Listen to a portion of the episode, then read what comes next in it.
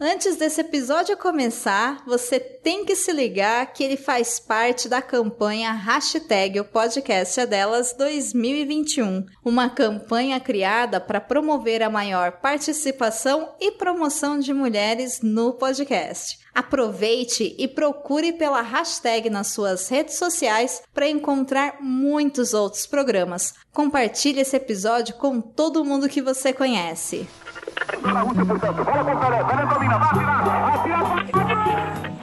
Filhotes da ditadura! Nation Coast to Coast has brought you The War of the World by H.G. Wells.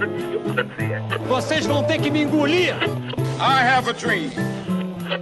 Acaba de suicidar-se em seus aposentos do Palácio do Catete o presidente Getúlio Vargas. E saio da vida para entrar na história. Este é o Fronteiras no Tempo, um podcast de história.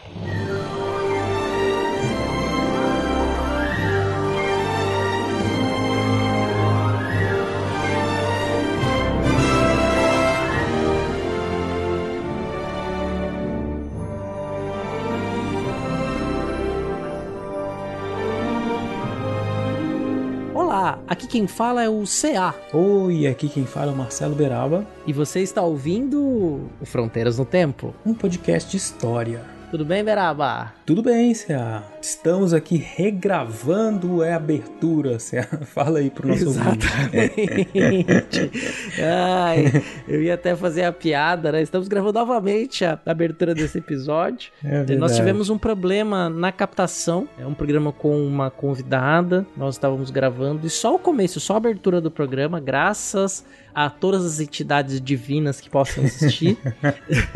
É, Todas só, foi os só foram os primeiros minutos que ficaram prejudicados. Então a gente voltou aqui para refazer essa gravação da abertura. Isso, porque hoje nós trouxemos aqui essa convidada, que é a Janaína Mello. Nós vamos falar um pouquinho para que serve o museu, né, CA? Exato, vamos responder a pergunta, Beraba. Para que serve um museu? Interrogação.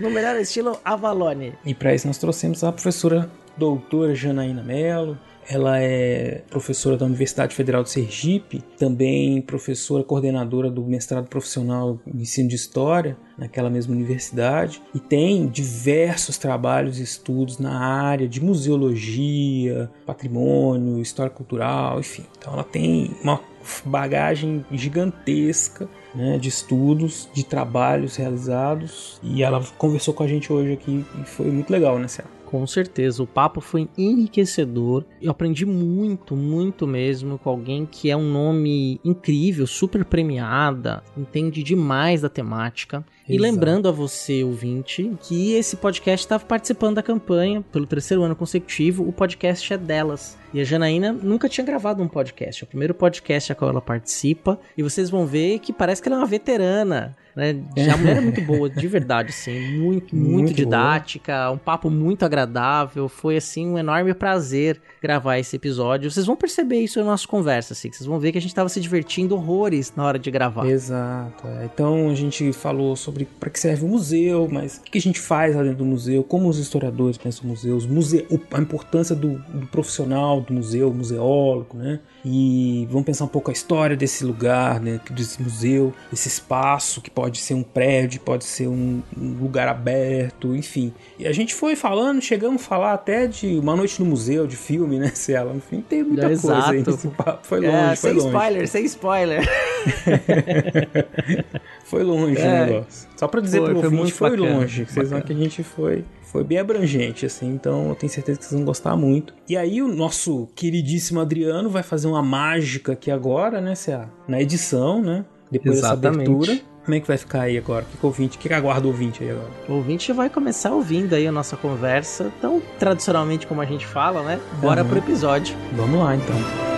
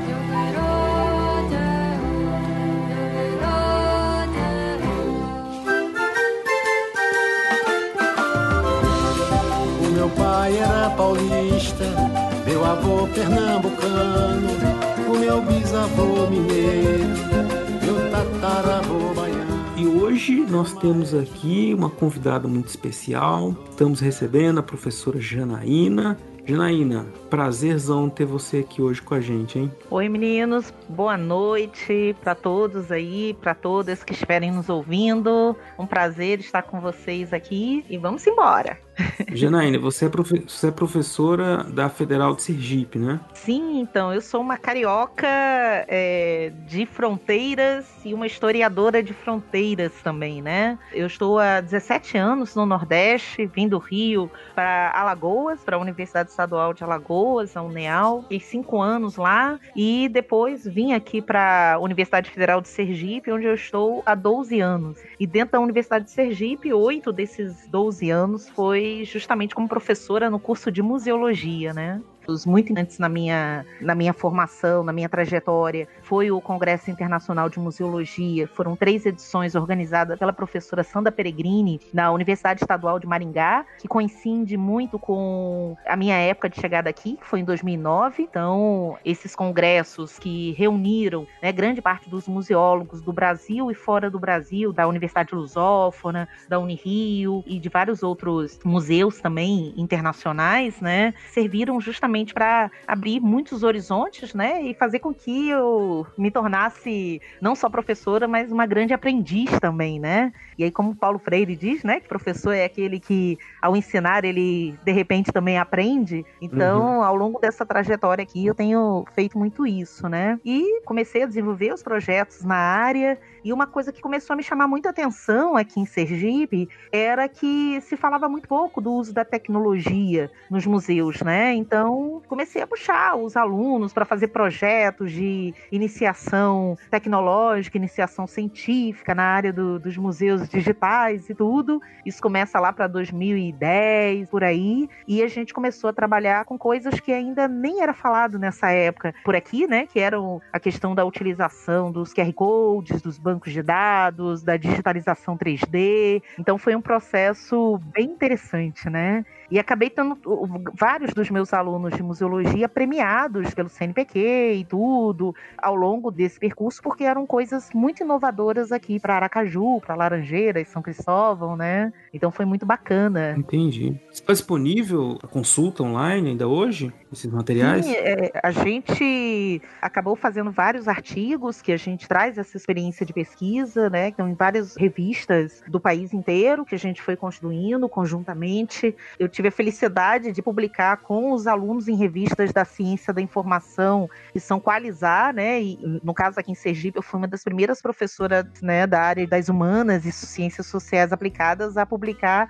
em revistas Qualizar com graduandos, né? Porque geralmente essas revistas só aceitam Não doutores aceitam, e tudo, né? Uhum. Pois é, e, e, foi muito bacana, porque era justamente uma premissa muito inovadora. E esses meninos, assim, continuaram seguindo firme nesse processo. A maioria dos, desses meus orientantes da museologia foi fazer mestrado, doutorado, né? Uma agora, a última, minha, uma das últimas orientandas minhas da museologia acabou de ganhar no ano passado o prêmio, né, regional com a monografia dela, que justamente trazia essa reflexão da nossa trajetória. Ela foi minha bolsista durante quatro anos, então, assim, de PIBIT, de extensão, e aí ela trouxe toda essa trajetória de visitação técnica aos museus, de elaboração de projetos tecnológicos, QR Codes, para audioguias nos museus e tudo, para baratear o custo. A gente sempre trabalhou muito com tecnologias sociais, que são tecnologias baratas, né? Softwares livres, uhum.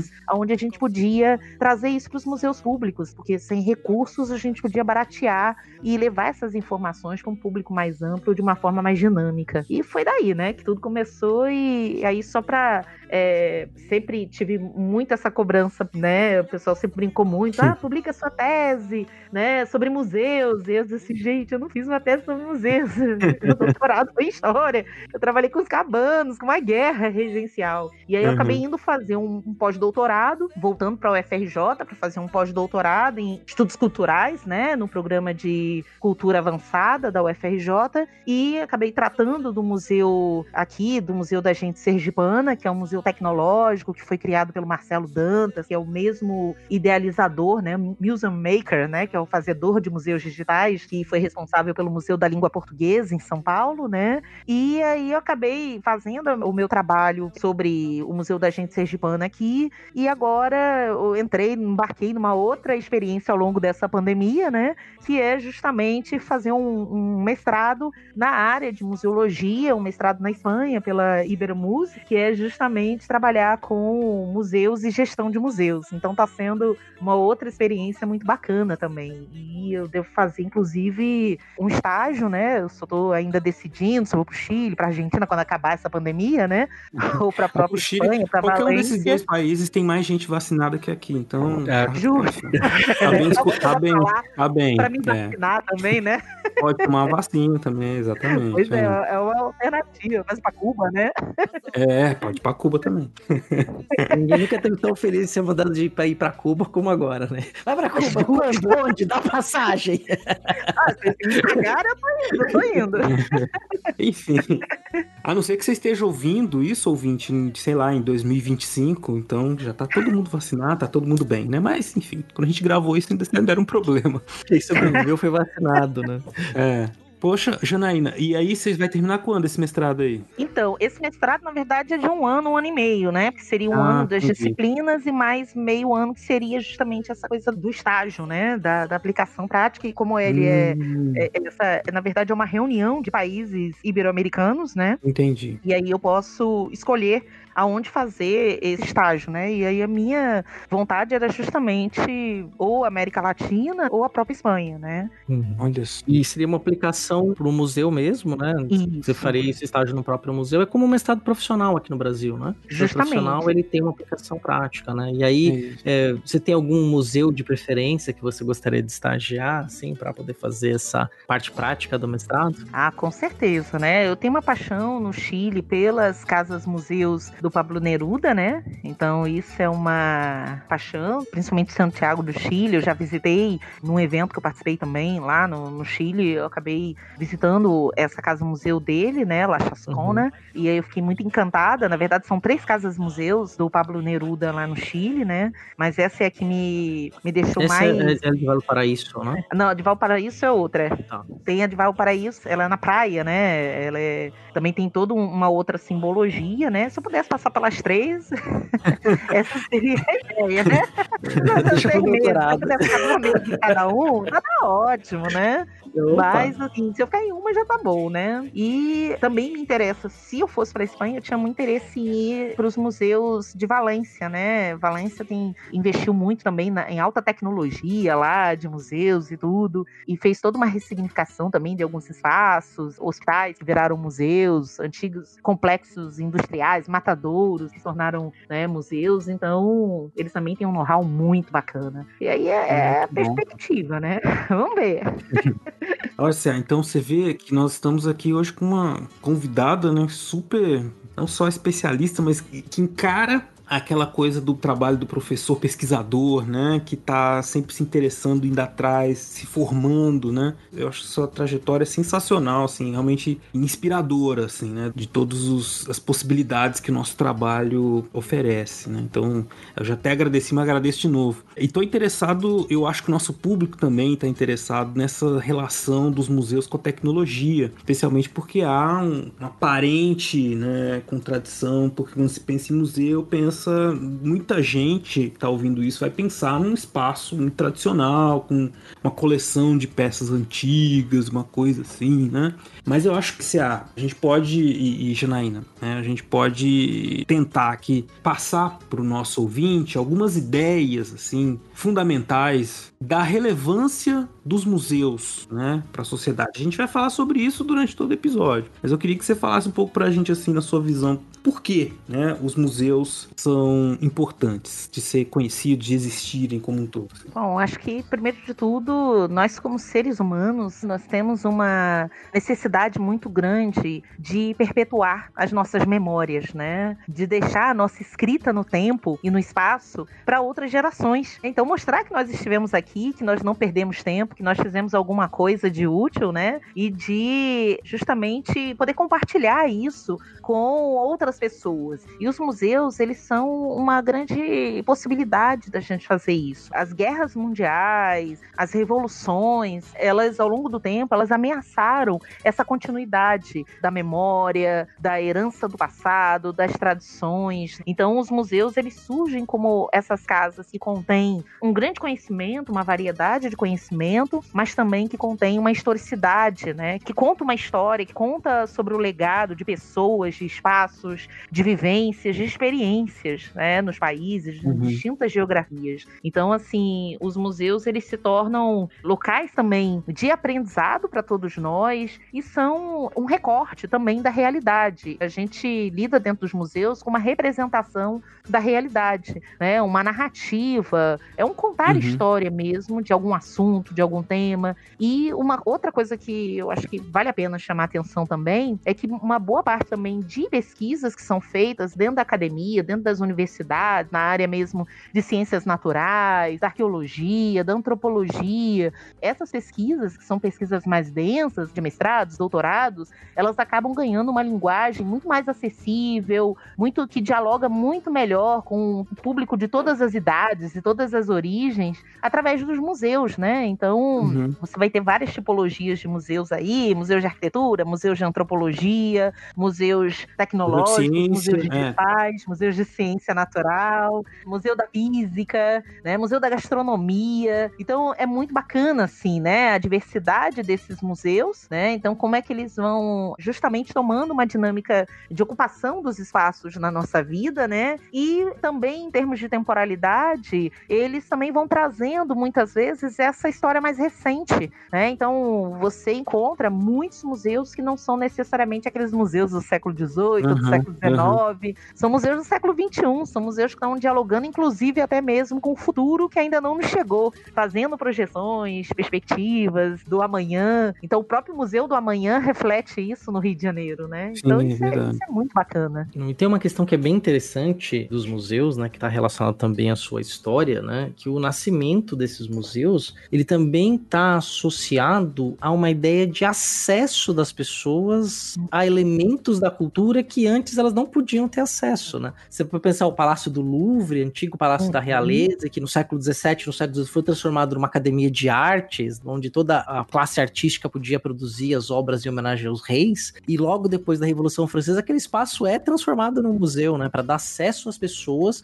àquela arte que ela não podia ter contato. Sim, sim, o Museu do Louvre, o Museu Britânico também, né? Então, os museus da Europa, eles são museus que chegam pra gente primeiro através desse contato com as elites, né, com as classes sim. que faziam parte do grupo de amigos dos colecionadores, né? Porque os uhum. primeiros museus eles surgem com o nome que a gente costuma dar, que é o de Gabinete da Curiosidade. Então são museus que têm diversas coleções, geralmente adquiridas em leilões. Então são acervos que muitas vezes até nem dialogam muito entre si, porque acabam se tornando quase um, um entulhamento de, de várias peças.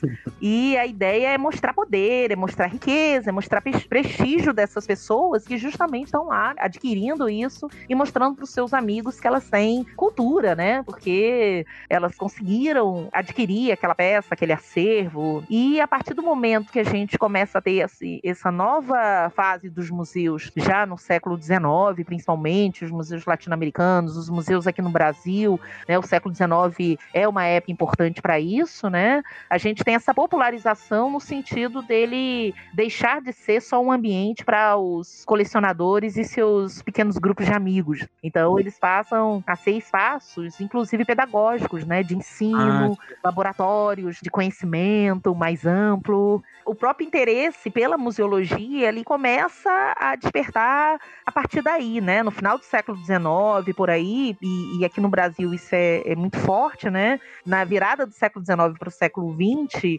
começa-se a sentir a necessidade de ter justamente uma formação mais específica para o profissional. Então, quem tivesse dentro do museu, tivesse um conhecimento justamente de outros elementos, que não só a questão da coleção, mas da conservação dessa coleção, da forma de expor essa coleção, né? E aí você começa a ter várias pessoas começando a buscar essa formação. E aqui no Brasil ela começa bem mais tarde, né? A gente vai ter isso com o Gustavo Barroso, no Museu Histórico Nacional do Rio de Janeiro, nas barcas lá. E ele que vai fundar o primeiro curso de museologia no país, que vai ser extremamente importante, o curso de dois anos, né? No Museu Histórico Nacional, aquele de, das barcas, né? De frente Não, mas das foi, barcas. foi quando o primeiro curso de museologia?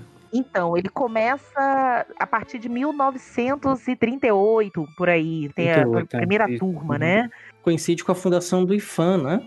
O ISFAN, né? O Isso. ISFAN, né? Justamente. É, é, isso tem uma, uma coisa até com relação com uma questão que eu ia levantar do surgimento dos museus, que está ligado também à criação de uma identidade nacional, né? Uma- Uhum. Um sentimento de unidade nacional. Então você cria os museus nacionais na França, na Grã-Bretanha, no caso brasileiro também. Então as, começam as discussões sobre patrimônio, os museus brasileiros, tudo isso tem a ver também então com essa, essa catalogação, o estabelecimento desses lugares da memória, desses espaços que identificam o Brasil, o brasileiro e as nações de maneira geral. né? Justamente. Porque, assim, os, os museus do século XIX, né? Se a gente for pegar justamente o Museu Nacional, que era a antiga Casa dos Pássaros, que tem esse nome porque era um espaço de taxidermia, né? De empalhamento do- dos bichinhos e tudo. E era um museu muito mais um museu de ciências naturais e que só com a vinda da família real que ele adquire uma outra ambiência, né? Porque ele começa a ter justamente as coleções dos presentes da família real,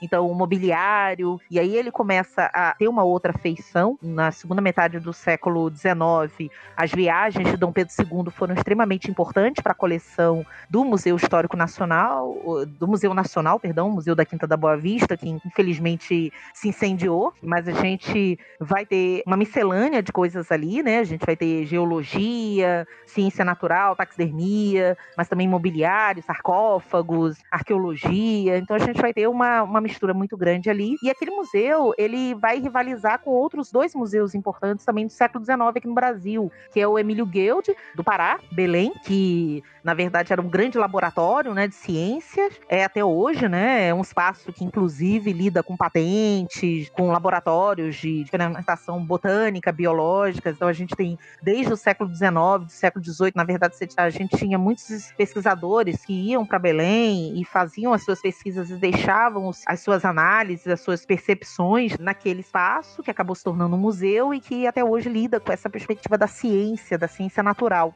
E a gente tem o Museu do Ibirapuera, né, de São Paulo, que também vai ser um museu da elite paulista e que vai trazer, vai contar a história de São Paulo, a história dos grandes fazendeiros e tudo mais. E esses três museus, eles surgem dialogando muito mais com o exterior, dialogando internacionalmente do que entre si. E isso só começa a mudar a partir do século XX, quando a gente começa a ter essa dinâmica. Aí a gente, no século XX, tem o Gustavo Barroso, que pede para criar um museu militar, o Museu das Armas, e aí vem o, o Museu Histórico Nacional na década de 20, né? E na década de 40 ele consegue criar o primeiro curso de museologia para formar museólogos e justamente fazendo esse diálogo entre os museus com a Biblioteca Nacional também. Isso é importante porque a Biblioteca Nacional no Rio de Janeiro, na Avenida Rio Branco, ela se tornou extremamente importante para os museus do Rio de Janeiro porque os acervos chegavam e eram catalogados na Biblioteca Nacional e depois encaminhados para os museus. Então, só mais tarde é que esses museus vão conseguir construir a sua própria documentação museológica, os seus próprios arquivos, as suas próprias bibliotecas internas, e aí eles não utilizam mais a Biblioteca Nacional,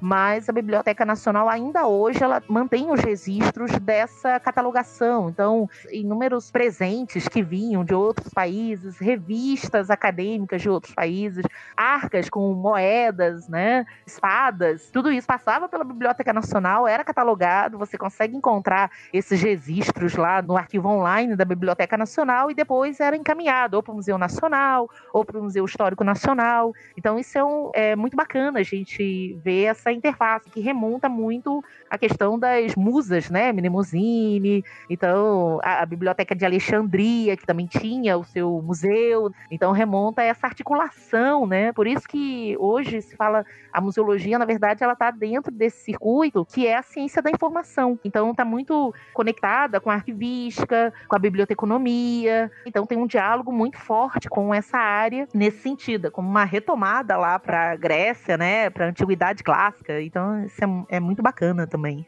E foi interessante, né, você falando, essa, ah, tudo que você comentou agora foram vindo várias boas lembranças na minha cabeça, né, quando tive a oportunidade. Eu também fui, eu também fui passeando pelo Rio, é... enfim, de... é muito legal ouvir. Ah. Foi muito bacana, assim, um exemplo muito legal, assim, que eu gosto de juntar as duas histórias, até comentei em outro episódio, aqui do Fronteiras, lá dos primórdios do Fronteiras, em 2008, eu morei um período no Rio de Janeiro, fiquei lá na casa de uma grande amiga que fez o mestrado em arqueologia no Museu Nacional, é a Marina, Marina Bufa, colega de Unesp, uma querida. E eu tive o prazer de verificar, né, em loco, o gabinete de curiosidades do Domingos Vandelli, que era um, um naturalista italiano que foi trazido para Portugal pelo Pombal. Daí ele tinha um gabinete de curiosidades e essas coisas eram tão, tão diverso o gabinete de curiosidades que uma das uhum. coisas que ele tinha nesse gabinete era uma ossada de uma baleia azul, né? Ficava pendurada no teto, assim, gigantesco, esse negócio de 15 metros de comprimento, assim. E tinha muita coisa, desenho de, de plantas, rochas, né? De minérios separados. Tinha muita, animais empalhados, tinha muita coisa. É justamente como essas grandes curiosidades que iam se juntando, né?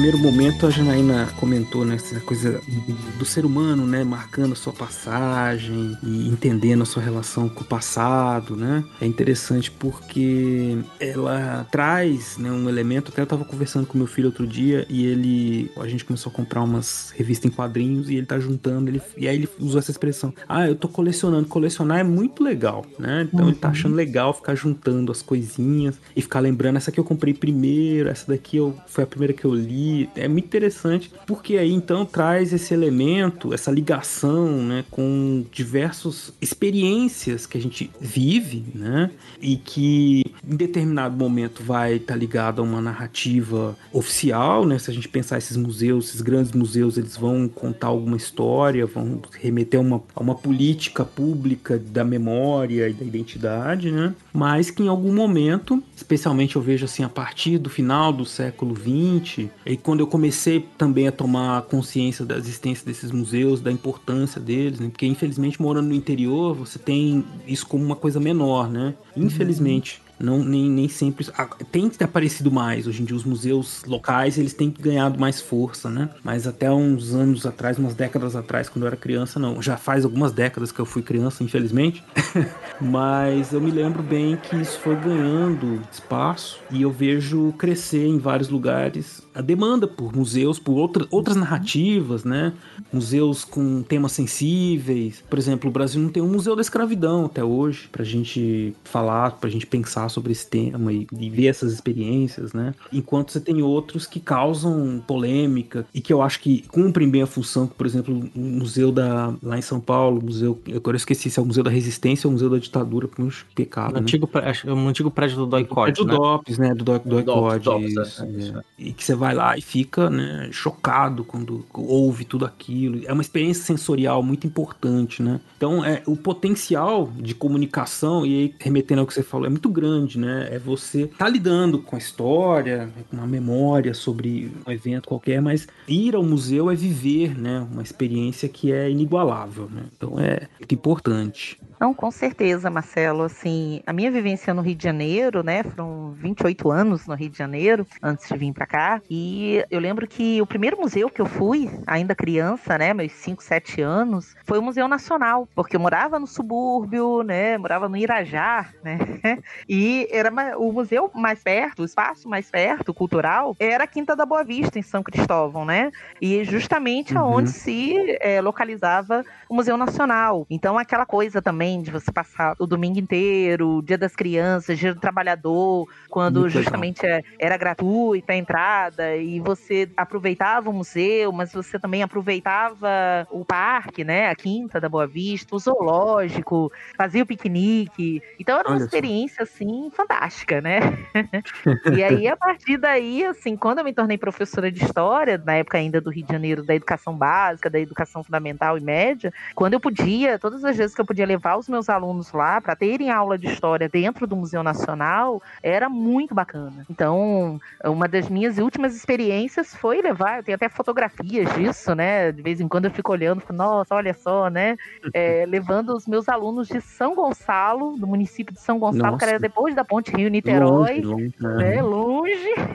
longe. Mas nós conseguimos cotizar, fazer uma vaquinha, alugar um ônibus e trazer os meninos para. E era uma turma, era a turma do noturno, né? Então Nossa. já eram maiores e tudo. E eles ficaram encantadíssimos, porque eles não tinham essa experiência. São Gonçalo não tinha museus, como é, o mais próximo para eles, eles tinham que sair de São Gonçalo e ir para Niterói, né? Em uhum. Niterói, uhum. que a gente tinha alguns museus, principalmente com obras do Niemeyer, né? O Museu de Arte Contemporânea, parece um descovador em Niterói. Uhum. Mas para eles foi fantástico, assim, essa experiência. E para mim também, já junto com eles, eu trazia também os alunos quando eu dava aula em Nova Iguaçu, que era Baixada Fluminense. Eu trabalhei em, em escolas no Rio de Janeiro que eram um extremo, né? Então uhum. também trazia os alunos da Baixada Fluminense de Nova Iguaçu para o Museu Nacional, para o Museu Histórico Nacional. E isso ficou tão forte em mim que mesmo aqui em Sergipe, mesmo aqui no Nordeste, todas as oportunidades que eu tive para pegar os meninos e levar para o Rio de Janeiro para eles conhecerem os museus, eu levei, né? Então foi muito bacana e eu acho que um dos momentos mais interessantes assim que eu vivenciei se eu não me engano, eu acho que foi em 2011, que eu consegui levar 11 alunos aqui da graduação em museologia. 2011 era a época das vacas gordas, né? Eu lembro. Justo, eu tinha 11 bolsistas vinculados é. a mim. Pense, que coisa maravilhosa, né? Na época a gente era feliz e sabia, né? Sabia.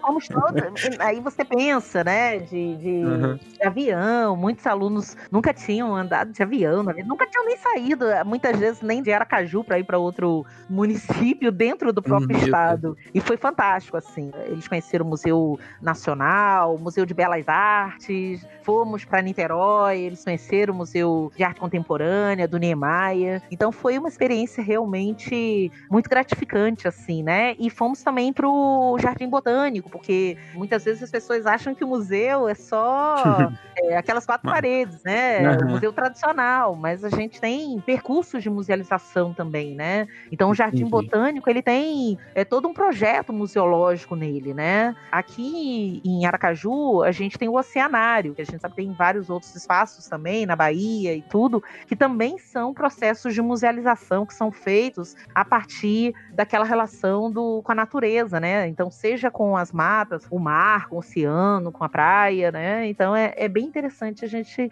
ver isso, né? Eu sempre trabalhei muito com os meninos com essas visitas técnicas, com essas aproximações para que eles tivessem o máximo possível de experiências. E isso é muito bacana. Agora, você estava falando da questão do Museu da Escravidão. Na verdade, o que a gente tem aqui são os museus afro-brasileiros. O primeiro museu afro-brasileiro está em Sergipe, né? Que é Olha. o Museu Afro-Brasileiro de Laranjeiras, né? O Museu Afro-Brasileiro. É o primeiro? Não sabia. É o primeiro, de 76, né? Nossa. né? Então ele hum. nasce com o Encontro Cultural de Laranjeiras, que é onde se apresentam vários grupos, né? Do folclore, da cultura popular aqui de Sergipe, né? E ele traz a visão, justamente, uma visão de escravização, sincretismo uhum. cultural e tudo. É muito contestado por conta de ser uma visão branca, da Casa Grande, né? Tem passado por diversas mudanças desde 76 até a presente Imagina. data, né? E, e, tem melhorado um pouco, mas ainda tem muita coisa a melhorar. A gente tem o segundo museu no Brasil afro, que é na Bahia,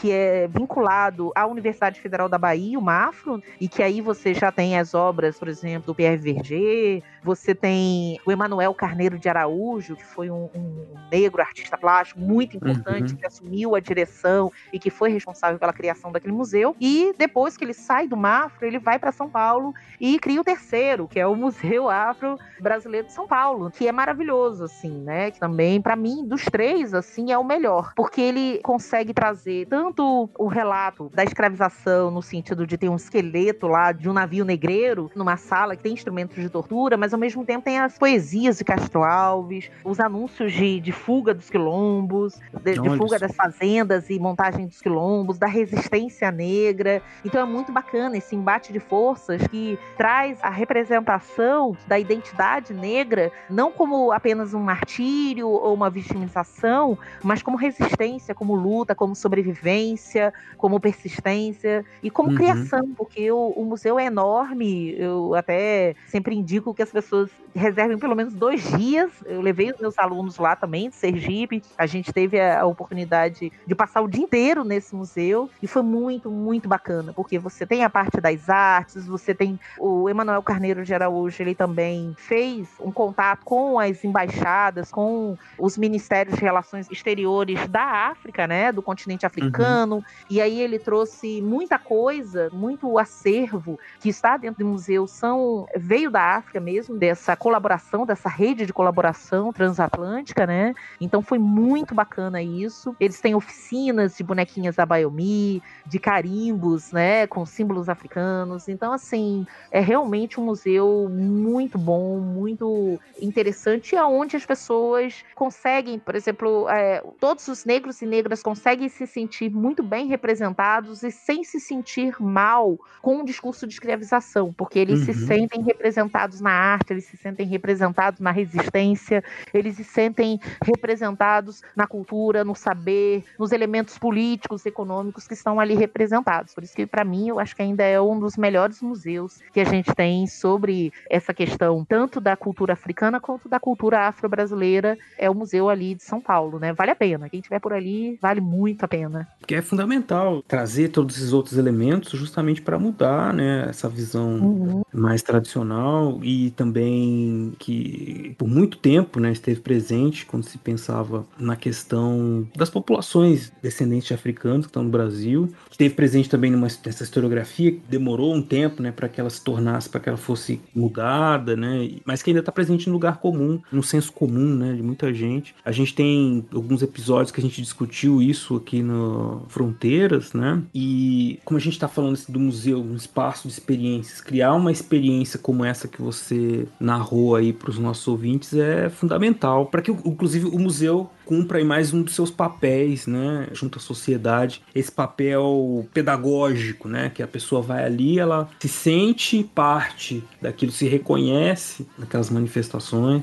e reconhece a sua história, o seu papel, enfim. Então é sensacional aí, ficou aí então uma super dica aí para os nossos ouvintes conhecerem esses museus que a Janaína falou aí agora, né? Eu acho que assim, o Brasil, ele ainda pode trazer algumas outras experiências, inclusive internacionais internacionais que deram muito certo, que eu acho que podem contribuir ainda mais com as experiências de museologia que a gente tem aqui. Então, por exemplo, em Portugal, no interior, tem no, na região norte de Portugal, tem o Museu do Pão. E ele é fantástico, porque além da perspectiva de contar como é feito pão, de contar a questão dos moinhos, a questão de toda uma população que vive, né, daquela economia, daquela relação com o trabalho e tudo, o público visitante tem a possibilidade de ir para o moinho que está anexo ao museu, fazer a moagem, tem a possibilidade de fazer a massa do pão, sovar essa massa, colocar essa massa lá no, no, no forno, continuar o passeio pelo museu e ao final esse pão já assado degustar, né, com os profissionais do museu. Então isso é muito bacana, porque Deve eu tenho gostoso, certeza que a pessoa jamais vai esquecer, né? É o museu que você põe a mão na massa, né? Literalmente. É, literalmente. E tem um que eu acho que talvez seja uma melhor ainda, né? Que é o museu da Heineken. Opa, E justamente tem degustação, pense, né? meu Deus. Esse aí com certeza o pessoal deve adorar. Eu sei que tem, eu não cheguei a visitar, mas tem o Museu da Boêmia, né? Uhum. É, no Rio de Janeiro. Então eu, eu tinha muita curiosidade, né? Eu tenho amigos que já foram, disseram que também tem um pouquinho de degustação e É, tudo, né? dizer, não, não sei se é museu, mas eu e o CA já andamos assim pelo interior do Rio Grande do Sul. Numa dessas ampus da vida, assim, simpósios nacionais que a gente vai, a gente se encontrou num e falou assim: vamos pegar um carro e fomos andando assim por umas vinícolas. Eu não sei se era museu, mas a gente tomou várias, assim, conheceu vários, viveu várias experiências assim com a Não, cultura local. É. É, são os percursos de musealização, Percurso- né? Que eles não precisam estar dentro do museu, da- de quatro paredes. Eles podem estar. Na Argentina você tem muito isso, no Uruguai, é, essa coisa de você ir para as vinícolas, ir para os olivais também, né? A produção do azeite e tudo. E depois fazer degustação dos azeites lá com as torradinhas, né? Isso é uma experiência, assim, fantástica, porque você não esquece mais, porque é uma experiência sensorial, né? Você prova, você leva isso com você. Então, eu acho que os museus aqui, eles precisam trazer isso mais. Eu estou fazendo um trabalho com os meus alunos agora, da universidade, do curso de História, a gente está trabalhando com a gastronomia peruana. Eu tive a oportunidade de ir no Peru no final de 2019, antes da pandemia, ainda bem, né? Porque veio a pandemia, Eu tenho. todo mundo em casa, né? E Uhum. pra mim, assim, foi uma experiência mágica, né? Visitar Machu Picchu, ir para vários espaços lá de patrimônio cultural, de musealização. E um dos museus que eu tive a oportunidade de conhecer foi o Museu da Gastronomia, em Lima. Hum, Maravilhoso. E aí a gente agora está fazendo um trabalho sobre a cultura gastronômica, né, do Peru, para pensar na aula de história, de história da América, através dessa possibilidade degustativa, né? E aí a gente está escrevendo agora um texto sobre o Museu da Gastronomia peruano, né? Então os meninos estão fazendo todo um trabalho de Facebook, porque tem esse La Caça de, de Gastronomia Peruana de Lima, né? Então tá lá no Facebook, então os meninos estão fazendo todo um trabalho de pesquisa no Facebook com esse período que a gente está, né, de, de pandemia, e estão assim adorando e pegando receitas e tem cursos, né, que eles podem fazer online direto junto ao próprio museu, estão participando de palestras e tudo. Então tá sendo uma experiência muito legal e a gente vai construir um jogo, que é o projeto de, de Pibic. Então é um jogo de tabuleiro, um jogo analógico, aonde a ideia é um jogo das comidas, né? Tanto e fazendo uma comparação entre as comidas peruanas e as comidas sergipanas, né? Então a gente já tá fazendo isso até agosto, esse jogo deve estar pronto e a ideia é trabalhar justamente isso, a história da América Latina e a história do Brasil através dessas confluências, né? Desses encontros, das aproximações, das distensões, da comida, né? A comida é sempre uma coisa muito boa, né? Ah, Sem sombra de dúvida. Será que ele está no pão de açúcar? Tá crowd, bro. Você e tu, lhe amo. O que é que eu te faço, nego? Então o até começou a perceber que esse espaço que aparentemente seria o espaço para guardar a memória, a memória antiga, né? É um espaço que a gente pode cultivar, conviver, cultivar, além de cultivar as memórias, que a gente não pode perder a importância da memória para a sociedade, mas também um lugar que a gente pode, como espaço educativo. né? Em Santos, por exemplo, você tem as ruínas do Engenho São Jorge dos Erasmos, que se propõe como museu a céu aberto, né? É a ruína europeia mais antiga nas Américas, na América Portuguesa, perdão. É um, é um engenho, é um ruína de engenho de 1531, se não me engano, ou 34, agora a data fugiu de memória, que se você só encontra engenho similar nas ilhas atlânticas africanas. né? Então, você foi os primeiros engenhos instalados por portugueses, e hoje a proposta, inclusive, é de ser um museu de, a céu aberto. Agora, na época da pandemia, tá com restrições, mas fora de época de pandemia, ele abre de- de 7 por 7, ele é aberto, ele é livre para participação, quer dizer, então você tem esse tipo de experiência e que é muito ligado às escolas municipais, que tem nos programas das escolas municipais, tem uma ida ao engenho, justamente como parte importante da história local, né, e da história do Brasil, e está numa, numa região periférica hoje da cidade de Santos, então é interessante que você consegue também aproximar outros lugares da região periférica, na circulação das pessoas, então quando a gente pensa no espaço museológico, né, no museu, né, para falar de forma mais tranquila, né, então a gente vive uma série de experiências que são experiências que vão para além de apenas de um lugar que é para guardar coisa velha, vamos dizer assim, né?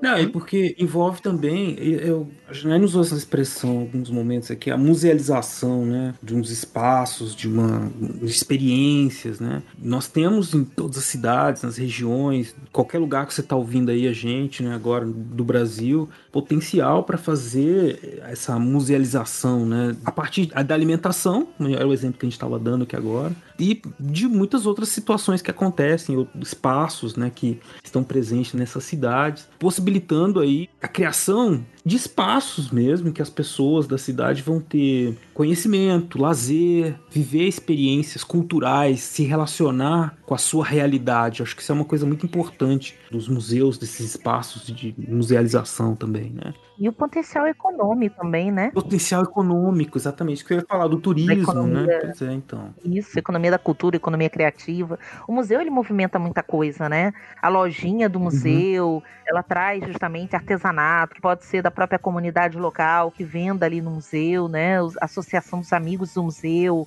as camisas, é, porque todo mundo quer levar uma lembrancinha para casa. E fora isso, muitos museus já têm restaurantes, lanchonetes, né? Então, agregam, sejam museus públicos, museus particulares. Eu tive é, a oportunidade de, ao longo das minhas viagens para congressos, essas coisas, eu sempre tiro um tempo para ir para esses museus, né, para visitar, para ver como é que é a experiência. Em Brasília tem, no, né, no Distrito Federal ali, no plano piloto, a gente tem museus muito bacanas. O Memorial JK é uma experiência imperdível e que tem acessibilidade. Então, justamente as pessoas com deficiência também conseguem ter uma experiência muito boa, porque às vezes a gente tem museus que não são pensados né, para as pessoas que têm deficiência, que têm necessidades é de um atendimento, né, que são as rampas, os elevadores, as plataformas, os tokens. Então é, é muito importante você também ter o cuidado com a diversidade também de, de público uhum. visitante, né, com os idosos também que adentram esses espaços. Então, assim, esse Museu JK para mim foi uma experiência muito bacana. Tem até um, um holograma do JK que recebe você, que fala com você, então é muito legal uma experiência muito interessante. Tem um café do museu também,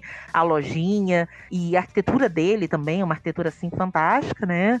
A gente tem também uma outra experiência que eu acho que é muito bacana ressaltar aqui, é o Museu de Percurso de Porto Alegre, que é o Museu Negro de Percurso de Porto Alegre, do Rio Grande do Sul, que é um museu a céu aberto, que houve toda uma participação do movimento negro, dos artistas plásticos negros, dos antropólogos, que quiseram trazer a história dos bairros, da participação negra, mostrar que o Rio Grande do Sul, Porto Alegre não era uma cidade apenas de italianos, alemães, europeus, mas que a presença africana, a presença negra, a identidade africana era muito forte ali. Então, Legal. vem desde o mercado público, e aí você tem os roteiros pelas praças, pela cidade. Então, tem todo um processo de educação patrimonial que os professores fazem com os alunos, e isso acabou se tornando um jogo. A Universidade Federal do Rio Grande do Sul fez um jogo, que é as Viagens do Tambor, e que hum. esse jogo também virou um jogo de tabuleiro e depois virou um jogo digital. Então é bem interessante também como é que esse museu trouxe uma outra possibilidade de, de pensar, né, as experiências da museologia, né?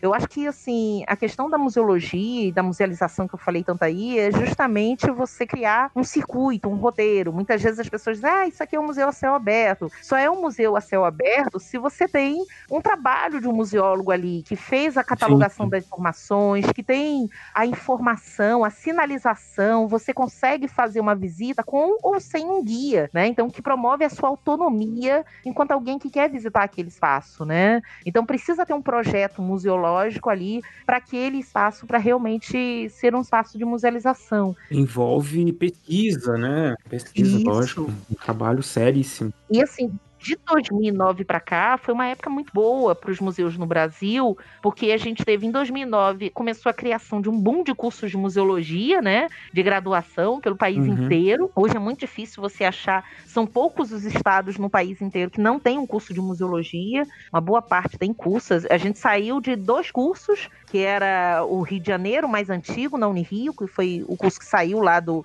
do Gustavo Barroso, saiu do Museu Histórico Nacional e foi para a Unirio, na década de 70. Então a gente saiu do primeiro curso de museologia, que é esse curso do Rio de Janeiro, e depois o segundo curso, que é o curso da Universidade Federal da Bahia, da UFBA. De dois cursos no país, a gente saiu para mais de 16 a partir de 2009, né? Hoje são uhum. aproximadamente para aí uns 20 cursos de graduação. A gente tem cursos de, tem pós-graduação, mestrados e doutorados em museologia já no Brasil. O MAI da USP, né, o Museu de Arte, Arqueologia e Etnologia da USP oferece o, o curso de, de mestrado em museologia. A Unirio oferece o curso de mestrado e doutorado em museologia. A UFPEL, Universidade Federal de Pelotas, tem o curso de museologia também. O Piauí também está com curso de museologia, de museus, patrimônio cultural, né? Então a gente tem muita coisa bacana que foi surgindo e os editais também, a criação do IBRAM, do Instituto Brasileiro de Museus, os editais que saíram beneficiando os municípios que tinham mais de assim, que passassem de 50 mil de pessoas, né, de habitantes, eles teriam uhum. todo o incentivo fiscal, econômico, financiamento para registrar os seus museus. Então isso foi muito importante assim para dar esse Legal. Do gato.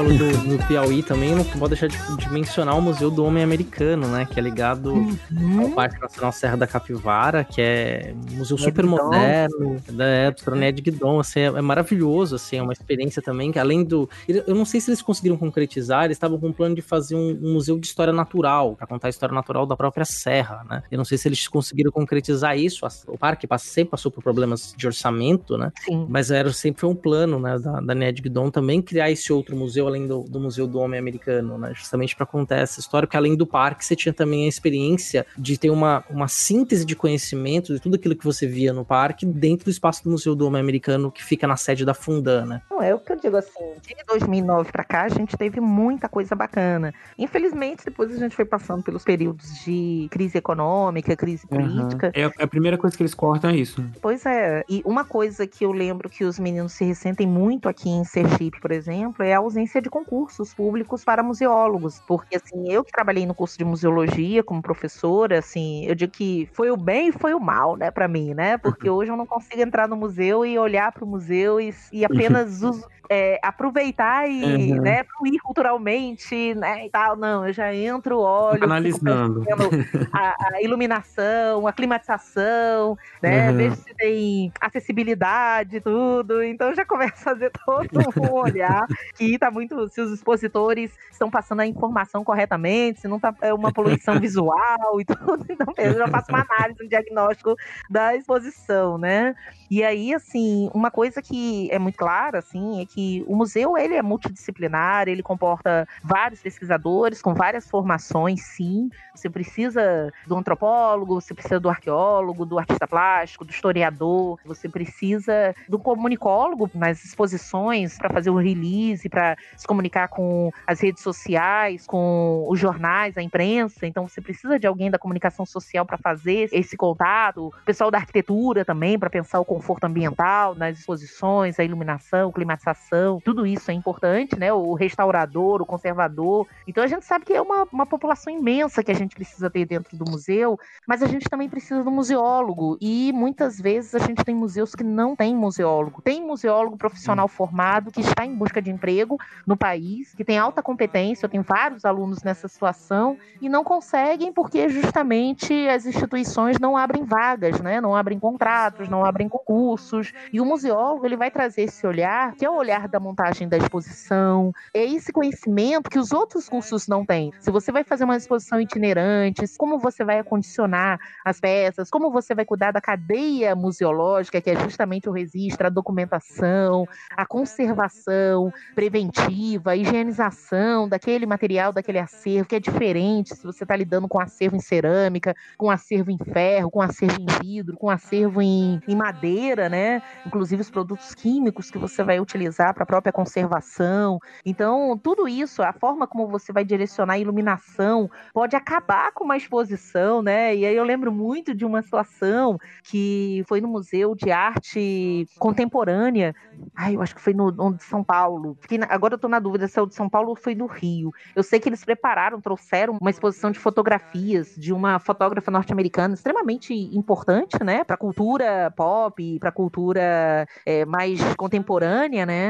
E as fotografias dela foram premiadas e tudo, ganharam Pulitzer, essa coisa toda também. E quando essas fotografias chegam, o pessoal fez a montagem da exposição durante a noite. Durante a noite, você tem iluminação artificial, né? As lâmpadas Sim. e tudo, né? Montaram, colocaram as placas de vidro, né? Para proteger as fotografias e tal, beleza. No dia seguinte, pela manhã, quando foram inaugurar a exposição, com todo mundo ali, né? As autoridades, a imprensa e tudo, o que, que aconteceu? Como o museu ele tinha uma arquitetura que era muito aberta, entrava muita luz, aquela luz bateu, fazia um reflexo, ninguém conseguiu enxergar nenhum tipo de fotografia, porque toda vez que as pessoas chegavam perto, viam a imagem, tudo se tornou espelho. Então, como é que foi a desgraça disso? Eles tiveram que adiar e acabar com a abertura da exposição para remontar a exposição durante o dia para ver a questão da iluminação. Então, isso são conhecimentos que não é o historiador, não é o geógrafo, não é o filósofo, não é, entendeu? Que vai ter, Entendi. é o museólogo. Então, a gente precisa ter pessoas que tenham esse conhecimento dentro do museu, dessa concepção. Por isso que você tem uma formação na graduação, no mestrado, no doutorado em museologia. E aí é muito uhum. triste quando você vê um museu sem museólogo, né? Eu brinco que é como se você tivesse um, um hospital sem médico, né? Por mais que você tenha um enfermeiro e todos os outros profissionais da saúde que são importantes, mas sem o um médico, como é que fica a situação, né? Pois é. então... Não, é realmente é uma situação grave. Aqui, por exemplo, eu uso como exemplo aqui a cidade de Uberaba, onde eu moro, de 2000, dessa fase crescente assim de museus, surgiram muitos museus na cidade, dos anos 2000 para cá, né? E tem sete museus na cidade, de paleontologia, museus privados de decoração e tudo. E tem um museólogo da prefeitura para a cidade inteira. E assim, ele chegou, ele chegou faz uns três anos, três, quatro uhum. anos. Né? Então antes não tinha nenhum. Todos os museus foram criados sem o museólogo. E é o que eu digo, não é falta de profissional, porque existem não, profissionais que querem ir para outros espaços. Os meus alunos, eu tenho dois ex-orientandos que são museólogos concursados fora de Sergipe. Então, um foi meu, meu primeiro orientando no curso de museologia, meu primeiro orientando de monografia, ele é museólogo concursado na cidade de Arapiraca, em Alagoas, né? E a minha outra é, orientanda, ela é museóloga federal, né? Ela conseguiu ser aprovada no concurso da UFAL, da Universidade Federal de Alagoas, e aí ela está lotada no Museu Tel Brandão, que é um museu de arte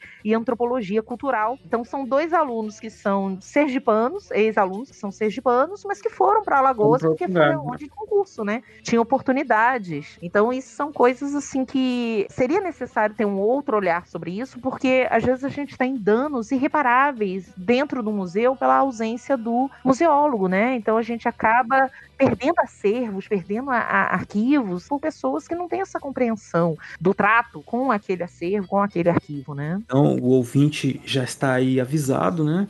Que é para você prestar atenção na sua cidade aí, nos museus que tem na sua cidade. Se tem museólogo, se não tiver, vamos encampar aí essa luta também. Até pra... porque Minas tem dois cursos de museologia, né? É, na UFMG é. e na UFOP, na, Ouro Pre... na Universidade Federal de Ouro Preto, né? Então tem museólogo formado. Tem museólogo. E você vê a diferença, né? O próprio Museu da Inconfidência, né? Depois da sua reformulação de exposição, que a coisa foi pensada por museólogos, assim, virou outra coisa, né? Você ia lá no Museu da Inconfidência, entrava na... prédio era muito bonito, mas você não tinha uma exposição muito bem pensada. E aí hoje você vai no Museu da Inconfidência, ele é um museu riquíssimo. Você tem uma exposição ali extremamente bem pensada, você tem a parte da exposição imperial, tem a a parte, obviamente, principal é do museu, que conta, inclusive do Felipe dos Santos, anteriormente, em Confidência, conta uma história de Ouro Preto, da região ali das Minas, né? E é uma, é uma exposição belíssima, né? Ela tem, você tem uma experiência muito agradável ali. Eu tive a experiência de três vezes no Museu da Inconfidência, e depois da reformulação,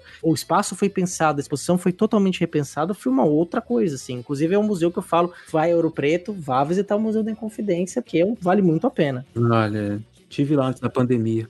Eu visitei duas oportunidades também. Foi quando eu estava no curso de História, na entrada do, da graduação, por volta de 1993. Olha, tô entregando a idade, né? Volta de 1993, fui lá visitar o Museu da Inconfidência, numa visita técnica que fizemos, né? O pessoal, galera da UERJ, da Universidade Estadual do Rio de Janeiro, e depois voltei em 2016. E aí eu já vi justamente essa reformulação, essa remodelação do museu, né? Foi realmente uhum. é outro museu. E conta muito da presença do curso de museologia ali na Universidade Federal de Ouro Preto, né? Acho que deu um plus, um gás muito legal ali para a área. Não, ficou lindo a exposição, né? Inclusive você até encontra aqueles instrumentos que o Rui Barbosa mandou destruir, né? Inclusive um instrumento bárbaro, né? De castração dos escravizados. Então você encontra, é, conta a história daquela escra da escravização lá na região também, né? Então, assim, a cidade já é um grande museu, né? Já é um grande espaço. Obviamente que não é museu é colocar entre aspas, né? Mas já é um, é um, é um patrimônio da humanidade, já te contam ali, você respira uma história, né? É, pela uhum. própria arquitetura, pela característica da cidade, das ruas. Cada pedra ali tem uma história naquela cidade que é muito interessante de ser entendido. Mas quando você tem também um espaço que consegue te congregar esta história dentro de uma exposição, ganha em riqueza absurda, né? E o museu tem essa capacidade, né, de ter essa, esse diálogo mais aproximado com as pessoas de distintas formações. Eu acho que aí é a grande sacada da história pública, né? Da gente poder levar Isso. esse conhecimento e traduzir numa linguagem compreensível, acessível, que você tem desde a pessoa que está lá na educação básica, só concluiu a educação fundamental, às vezes só o ensino médio, às vezes nem isso, mas ela consegue perceber o que está sendo contado ali, ela consegue sair com uma formulação, uma reflexão uma percepção muito bacana de cultura, da relação daquela cultura com a sua própria vida, com a sociedade do entorno do museu. E hoje a gente tem muitos museus que são museus comunitários. A própria comunidade, ela já constrói a sua própria narrativa. Então a gente tem o caso do Museu da Maré, que é um museu de favela no Rio de Janeiro, e o Museu da Favela, né, que é o MUFA, que eu acho que é uma experiência também fantástica, porque não tem paredes fixas, né? Na verdade, são pinturas, grafitismos que representam a trajetória da comunidade, são três comunidades, né, no Rio de Janeiro, e que vão sendo colocadas nas casas, nas fachadas das casas, e que vão mudando periodicamente, né, à medida que você tem os desgastes com a chuva, com o sol e tudo, aqueles desenhos ou eles são reforçados, né, aquelas imagens, aqueles grandes quadros, aquela arte urbana, né, ou ela é modificada, outra arte dá lugar àquilo ali. E aí você tem circuitos, né, de visitação que são feitos ali no MUFA, né? Então é muito uhum. legal. O MUFA já fez eventos, já criou uma revista digital para falar sobre arte contemporânea a partir desse MUFA, do Museu da Favela. Então é muito bacana você ter essas experiências onde a própria comunidade é a gerenciadora, né, daquele espaço. E entra muito no espírito do que você pensa a história pública, né? Uma história pública que também é construído por diversos públicos, né? Para que, hum. no caso, aquela comunidade envolvida com aquela própria história, aquela própria ambiente de produção de conhecimento, né? Então, se contando essa experiência, deixa deixa ainda mais claro esse papel público dos museus, essa interlocução direta entre o museu e a história pública. Não, e, e só queria deixar uma dica assim para o pessoal se tiver interesse, dá uma olhada no projeto da professora Regina Abreu, que é professora da Unirio, né, que é uma antropóloga extremamente competente, muito bacana, foi minha professora no mestrado em Memória Social, e que ela tem um projeto que ela desenvolveu, se não me engano, ele está nas plataformas, o pessoal tem acesso nos vídeos do YouTube, que ela fez um mapeamento dos museus do Rio de Janeiro, e tanto do não só aqueles da capital, que todo mundo já conhecia, mas os museus dos interiores, das regiões como Cantagalo, Friburgo. E aí ela pegou desde assim o Museu da Seresta, onde o museu, na verdade, ele funciona à noite e tem determinadas horas, 8 horas da noite, 9 horas da noite, em determinados dias, que os cantadores de Seresta se reúnem em frente ao museu para cantar. Então, olha, que coisa interessante. Aí o pessoal da comunidade reúne ali. Então é o Museu da Seresta, da Seresta viva, né? Então é muito bacana isso. Então vale a pena. É, um, é o, ela fez uns percursos muito bacana. Então vale a pena dar uma procurada, professora Regina Abreu, Museologia Unirio e ver esse projeto de mapeamento dos museus do Rio de Janeiro. Ô, Janaína, depois você manda o link pra gente colocar no post lá do, Uhum. do episódio, então aí fica mais fácil pro nosso ouvinte localizar ali. Ah, perfeito, sim. manda sim.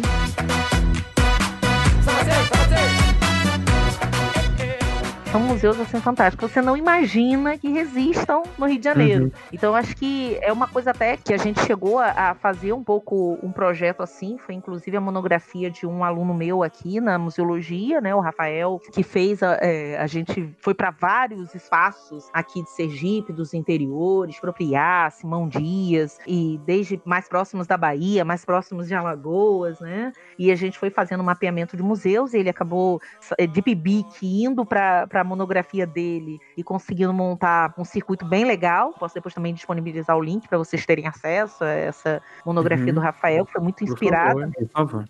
Essa sugestão aí da professora Regina Abreu, né? E eu acho que é um projeto muito legal que poderia ser feito em todos os espaços, que é justamente trazer à luz esses museus que muitas vezes museus memoriais que estão escondidos, que por não estarem na capital, não terem aquela centralidade maior, mas que existem, que estão lá alicerçados nos memorialistas, nas comunidades, nas pessoas. Então, acho que é nosso papel também de historiadores trazer um pouco isso à tona, né?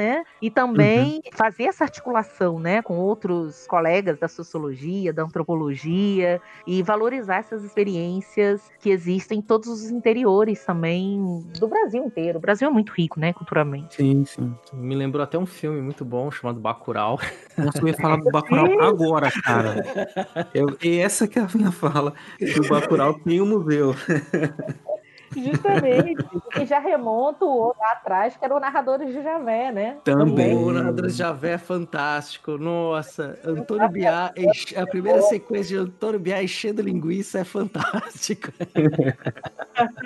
Você te passa aula de teoria esse filme, né? Esse filme é para as aulas de teoria da história, né? Ele é sensacional. Justo. E as várias versões, né? Do Indalécio. Não, não, Ai, era Indalécio era negro, Indalécio era português, Indalécio era uma mulher, era Indalécia. É. Os É. mitos de origem, né?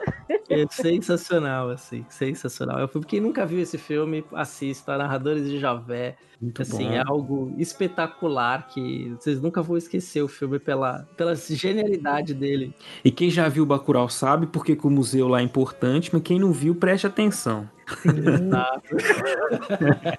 Olha, eu, eu daria, inclusive, alguns conselhos para quem quer é, assistir esses filmes mais assim, que tem essa relação, que, que às vezes o museu até, né, passa despercebido, ou então presta atenção em outras coisas. Uma noite no museu, acho que vale a pena, né? Que é um filme de comédia. Acho que tem três, três, São né? três, são três, né? Vale a pena dar uma olhada também no. Ai, como é que é o nome daquele? É, eu vi agora recentemente o, o John Wick. É o quê? Parabellum, que é o 3. Ah, né? nossa, John Tem uma Wick. cena, é, John Ah. Wick. Não acredito que John Wick morreu.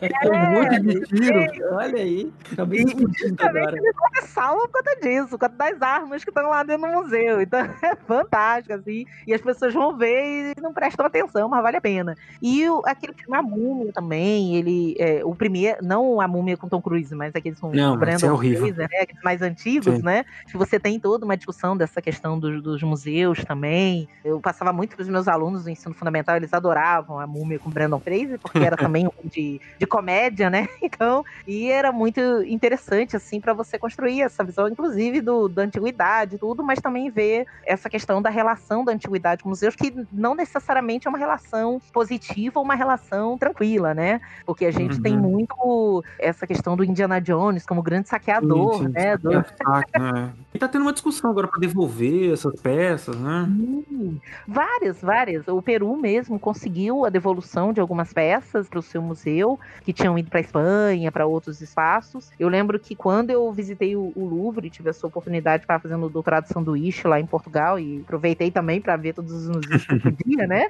E eu lembro que quando eu visitei o Louvre, eu fiquei chocada, porque eu disse assim, gente, eu não preciso mais ir para Grécia, nem para Egito, porque eu já tô aqui, né? Você tem uma pirâmide tudo, dentro tudo do, lá. do Louvre, né? Todas aquelas as fachadas etruscas, né? As estatuárias, tá tudo lá, né? Então, são coisas que a gente tem uma grande discussão com relação a isso, principalmente o Egito tem reivindicado muito, né? E algumas dessas peças estão retornando, outras ainda existe uma resistência muito grande, porque isso perpassa várias, várias questões. A questão de você devolver e você abrir mão de uma renda, porque mal ou bem esses museus cobram uma entrada, esses museus vivem também de um turismo muito grande que é, mantém a economia daquele espaço. Então, Paris, né, os, os restaurantes, os hotéis, as pessoas vão para o Louvre e, tem toda uma economia da cultura ali ao redor que é movimentada pela existência do museu. Então, a partir do momento que eles vão esvaziando o seu conteúdo ou o seu acervo, eles vão perdendo essa capacidade de mobilizar essa economia, né? Então, a gente tem interesses econômicos fortes,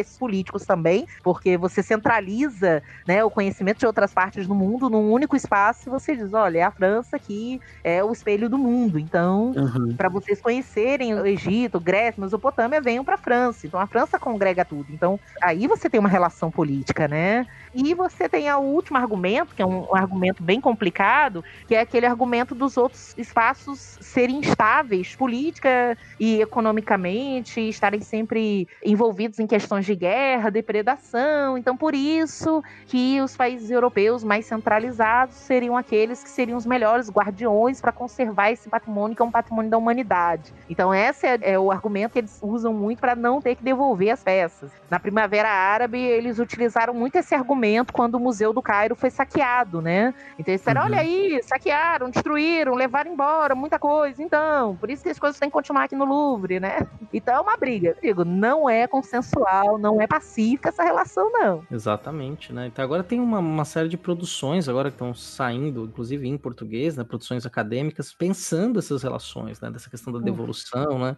Se você invocou o John Wick, eu lembrei de Pantera Negra, né? Até uma discussão que aparece no Uhum. filme sobre a questão das Sim. máscaras de Wakanda, Sim. máscaras da Vingança verdade. também, que é incorporada no filme também, né?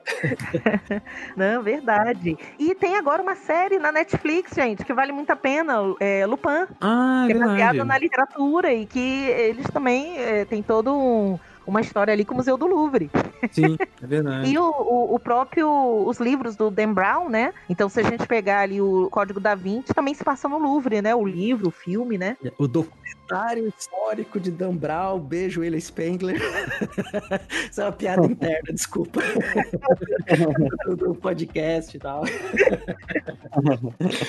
é, é uma tiração de sarro, viu, ouvinte?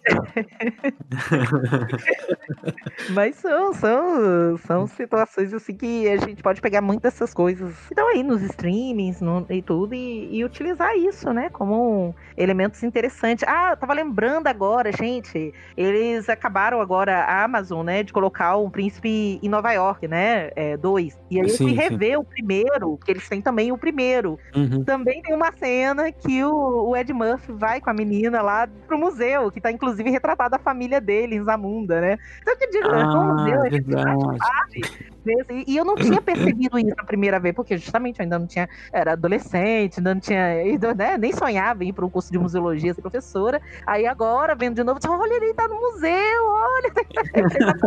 Agora que você falou, eu percebi também. A gente Então acabou de criar uma mania pros nossos ouvintes que é assistir os filmes, as séries e, e percebeu, olha, ali tem um museu. eu vou fazer isso agora. Não, o Curtindo a Vida Doidada, eles vão pro museu, né? Lembra disso? Quem? O Curtindo a Vida Doidado com o Ferris Bueller. Ah, sim, é verdade. Eles foram pros museus de Chicago, né? Museu também, é. Nossa, Museu muito filme com museu. poses e tudo. Passeio de mão dada por dentro do museu. É uma história bem bacana. É, bem É. divertida as cenas que eles fizeram dentro do museu. Tá vendo? A gente descobrindo como o museu tá presente em vários lugares e a gente não prestava atenção. É porque é uma marca cultural muito forte, né? Você vai, você, quando você faz, você vai pra Europa, a Europa tem museus e esses museus estão, tem muito movimento, né, o tempo todo, né? Os museus são visitados não só por pessoas de fora do continente, mas também do próprio continente. Quer dizer, o Louvre é sempre cheio, todos os dias que abre, os museus da Alemanha. Você tem um movimento, uma cultura de ir ao museu, né, como uma parte de um projeto cultural. E tem uma questão que é interessante do museu, que é justamente a parte dele ter, muitos museus têm a exposição permanente e a exposição itinerante, né, que vale a pena você fazer o replay no museu, porque vai ter uma coisa diferente lá, que não é a mesma coisa toda vez quando você vai para lá. Agora, gente, o que me chamou a atenção também, pra gente pensar também na América Latina, foi o Uruguai, Montevidéu. Tem muito museu. Praticamente em cada esquina você esbarra no museu. Eu nunca vi um Olha local só. com tanto museu. Tem museu de tudo. É incrível. É o museu da água, é o museu do, do encanamento, é o museu da luz, é o museu de não sei o quê. Nossa. É museu de tudo. E, assim, eles são super solícitos, recebem muito bem os brasileiros. A maior parte dos museus lá do, de Montevideo, no Uruguai, eles são bilíngues. Então, eles te recebem tanto em espanhol quanto em, em língua portuguesa. É fantástico isso. É um tratamento maravilhoso que os brasileiros têm lá, né, dentro dessas instituições. E uma coisa que me chamou muita atenção, por exemplo, mesmo as instituições mais tradicionais, naquele formato instituto histórico, né, elas têm um espaço que é um espaço voltado justamente para as ações educativas em museus que usam os QR Codes e usam justamente a digitalização e a tecnologia. Então, embora a exposição seja uma exposição bem tradicional, você vai ter um espaço que é um espaço que eles vão, através dos QR Codes, trazer muitas vezes até contestações, reflexões críticas à própria exposição que está ali. Eu achei isso fantástico, assim. É, e esse cuidado, por exemplo, tínhamos mencionado o Chile no começo. O Santiago também é uma cidade repleta de museus e, e muitos deles são gratuitos. E se você Uhum. vai lá paga uma taxa simbólica para ter um audio guide, você vai ter sempre a opção em português. né? Então tem esse cuidado também dos nossos vizinhos de ter. É para quem não, não tá acostumado, o audio guide é um, um aparelhinho que você conecta um fone de ouvido, põe nos seus ouvidos. Tem alguns que já tem aplicativo para celular. Quando você chega na frente de uma peça, um quadro, um documento, uma exposição, você aperta um número nesse documento e tem uma narração te explicando o que, que você tá vendo. O Museu dos Direitos Humanos, que para mim é um dos museus mais incríveis que eu já visitei, um dos museus que mais mexeu comigo, lá do Museu Judaico de Berlim, ele tem essa experiência em português, assim, você vai fazendo o circuito, seguindo o audioguide, as explicações, às, às vezes entra uma narração, um depoimento, quer dizer, é incrível, assim, muitos deles têm trabalho em português, assim, então, viajando pela América Latina também você vai encontrar, pela América do Sul, né, você vai encontrar também espaços museológicos incríveis. Uhum. Então o nosso ouvinte já deve ter percebido nessa altura do campeonato, né, já ter tido a resposta pro título desse programa, porque para que serve um museu? Né? depois de passar por essa grande experiência de alguém que pesquisa, estuda, leciona na área, está aí envolvida há muitos anos com essa prática, com pensar o museu, né, e frequentar museus também, que é um passeio cultural para todos, né? Eu estou muito satisfeito aí com o que a gente produziu, né, Beraba? Eu também estou muito satisfeito, aprendi muitíssimo. Tenho certeza que o nosso ouvinte também pôde viajar aí, uma experiência né, muito importante, muito interessante conhecer o trabalho, a pesquisa, as reflexões da Janaína e também todas as informações que ela trouxe pra gente aqui a respeito dos museus. Eu tenho plena convicção que você ouvinte que está com a gente aqui até agora não vai mais olhar para o museu para os museus, para os espaços que são de museu com os mesmos olhos, né? Até os filmes, séries, você vai começar a prestar atenção agora se tem museu, se não tem, né? Então foi, estou muitíssimo satisfeito, muito agradecido pela sua participação aqui, Janaína, e deixa um espaço aí para você fazer suas considerações finais e o que mais você quiser falar, fica à vontade aí. Eu agradeço muito a vocês, né? Tanto aos ouvintes quanto vocês dois que me deram essa oportunidade de estar aqui falando sobre um assunto que eu gosto tanto, que eu sou apaixonada, né? E que fique aí o convite para os ouvintes para poderem visitar o máximo que puderem dos museus, dos museus próximos às suas casas. Aproveitem esse momento também de pandemia, porque diversos museus fizeram a digitalização dos seus acervos, dos seus espaços, né? Então, se vocês quiserem conhecer o Museu da UFAL, o Museu Tel Brandão, você já pode fazer uma visita virtual, né? A minha aluna lá, e o Dani Oliveira, ela trabalhou nesse projeto, né? De virtualização, digitalização do museu. Então, você pode aí de Minas, de São Paulo, de qualquer lugar que você estiver no Brasil, você conhecer virtualmente, fazer um, um passeio pelo museu lá de Maceió, né? De Alagoas. Você pode também visitar o Centro Cultural Banco do Brasil de São Paulo, de Brasília, do Rio de Janeiro, que tem tido exposições muito bacanas. E agora eu vi que a PUC São Paulo está com uma exposição virtual de história da África. Então, Hum. vale a pena também Olha dar dar uma olhada e aproveitar, porque esse momento de pandemia, enquanto a gente não consegue né, é, voltar à nossa rotina de normalidade, de se abraçar, de estar junto todo mundo no mesmo, no Uhum. mesmo espaço, né? Então que pelo menos a gente consiga fazer isso já pelo computador, pelo celular, já que há essa possibilidade. E vejam aquele projeto do próprio Google, que é o Google Art Project, que traz muitos museus, o Museu do Prado, o próprio Museu do Louvre, que você também consegue fazer esses passeios virtuais por esses espaços. Eu até considero que é importante, antes mesmo que você vá viajar, vá para esses espaços fazer turismo, você conheça eles virtualmente para você já ter uma ideia de o que, que você quer focar, qual a experiência que você quer ter mais um tempo, quais são os desafios que você quer encontrar dentro daquele espaço. Então a virtualidade pode ser muito importante nesse momento, mas também ser um, um ótimo guia, um ótimo roteiro para sua próxima viagem. Então, viajem pelos museus, aproveitem e defendam a nossa cultura, porque é extremamente importante a gente saber que o nosso legado, a nossa memória, a nossa história, as nossas experiências estão nessas representações museais do Brasil e do mundo. E é isso, gente. Brigadão. Nós que agradecemos aí por essa aula e toda essa simpatia, esse conhecimento todo, só nos enriqueceu e aos nossos ouvintes também. Então, ouvinte, não desligue, porque tem Recordar é Viver e uns recadinhos finais depois, tá bom? Muito obrigado a todos, muito obrigado, Beraba, muito obrigado, Janaína, e nos ouvimos daqui a 15 dias. Isso aí, um abraço.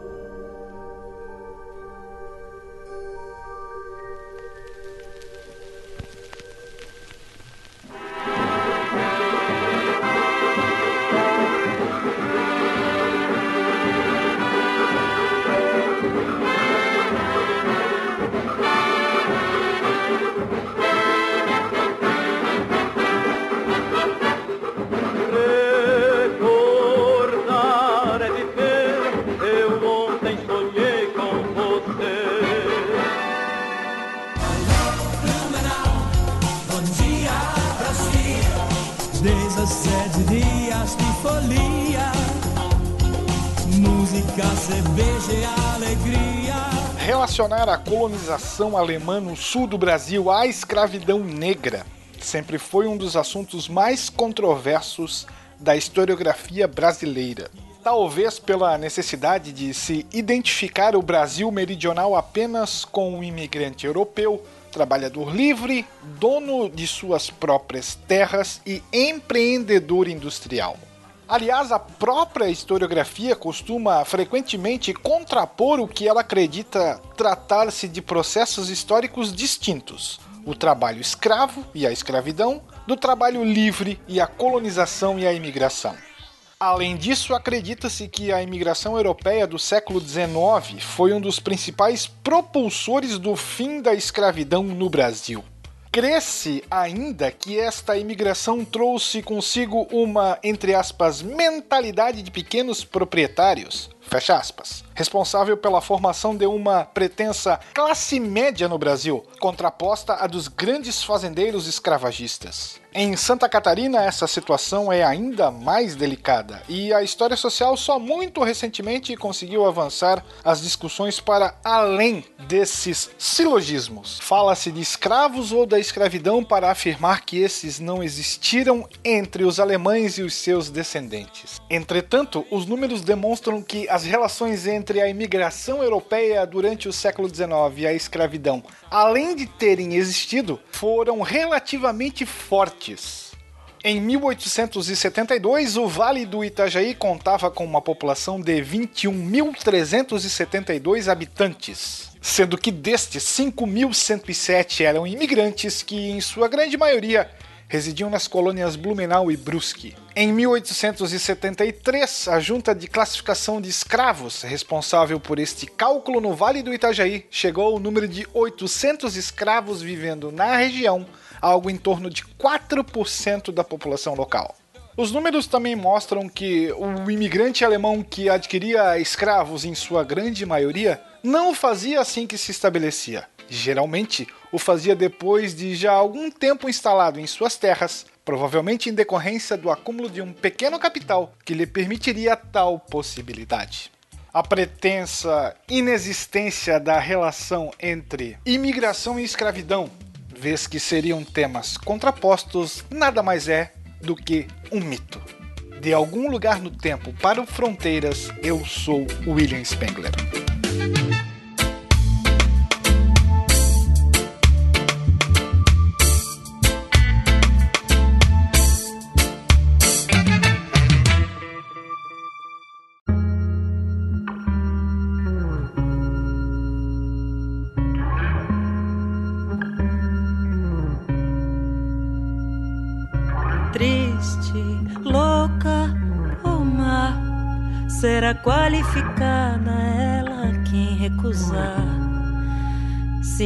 Receita tal, a receita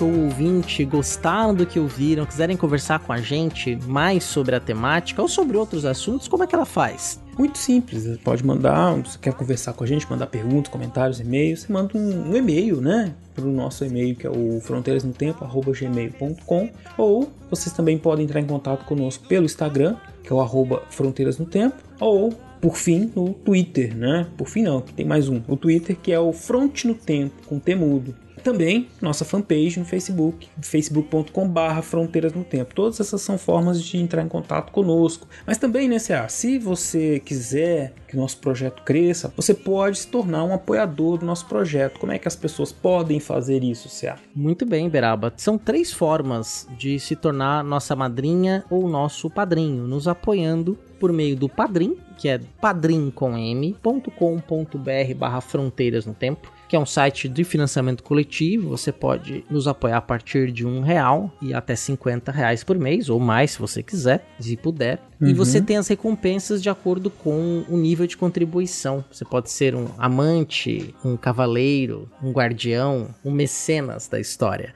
É, temos lá as, as nossas categorias de apoio. A outra forma de nos apoiar é fazendo uma assinatura no PicPay. Procure por nós, Fronteiras no Tempo, e lá também você pode fazer a sua assinatura mensal nos apoiando. E a última forma, a mais nova forma de nos apoiar é por meio do Pix. Para mandar um Pix pra gente é fácil. Você manda um Pix e manda um e-mail, que é fronteirasnotempo@gmail.com. É importante, faz o Pix, manda uma mensagem para nós Isso. por e-mail, pelas redes sociais. Fala, oh, acabei de apoiar vocês pelo Pix. Aí a gente pra gente poder convidar você para fazer parte do nosso grupo do WhatsApp exclusivo das madrinhas e dos padrinhos. Exatamente.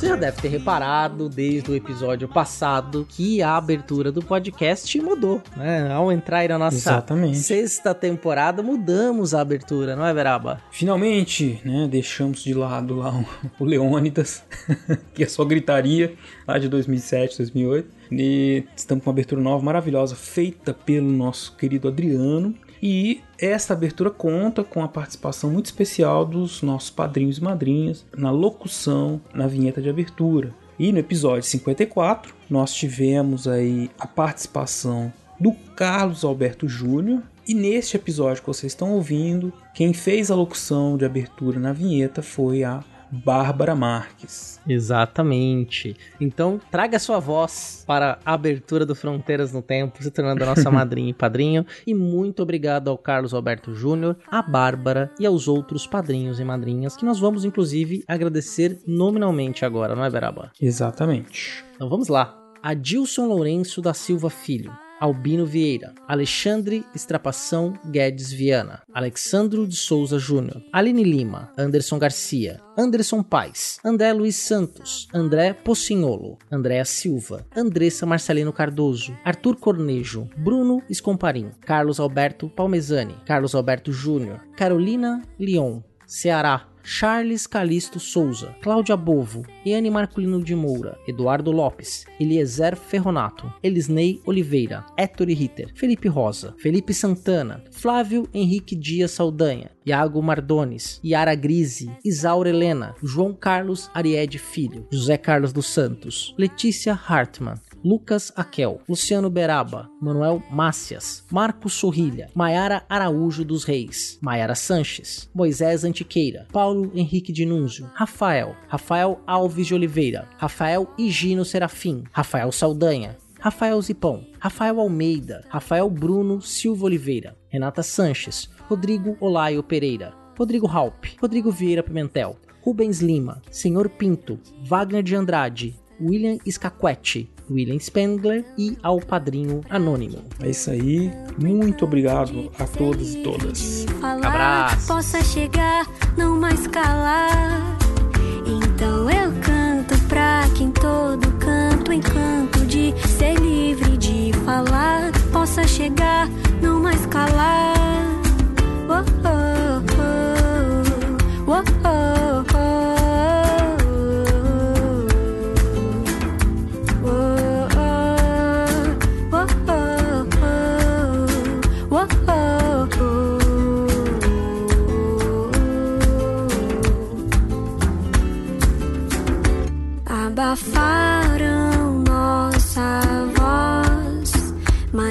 Esqueceram de que não estamos sós.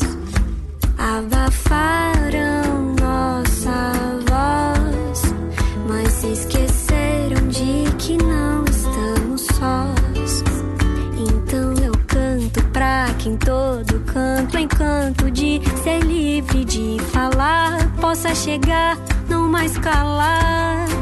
Então eu pra que em todo canto encanto de ser livre de falar possa chegar, não mais calar.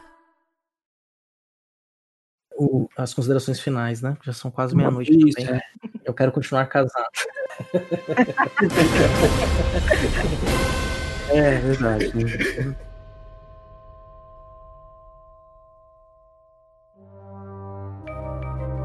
Este programa foi produzido por Mentes Deviantes. deviante.com.br Esse programa foi editado por Adriano João Videomaker. Produções audiovisuais e podcasts. Gostou desse episódio? Bom, né? Ele faz parte da campanha hashtag O Podcast é Delas 2021. Procure pela hashtag durante esse mês de março nas suas redes sociais ou acesse o site opodcastadelas.com.br e encontre muitos outros programas promovendo a maior participação de mulheres no podcast.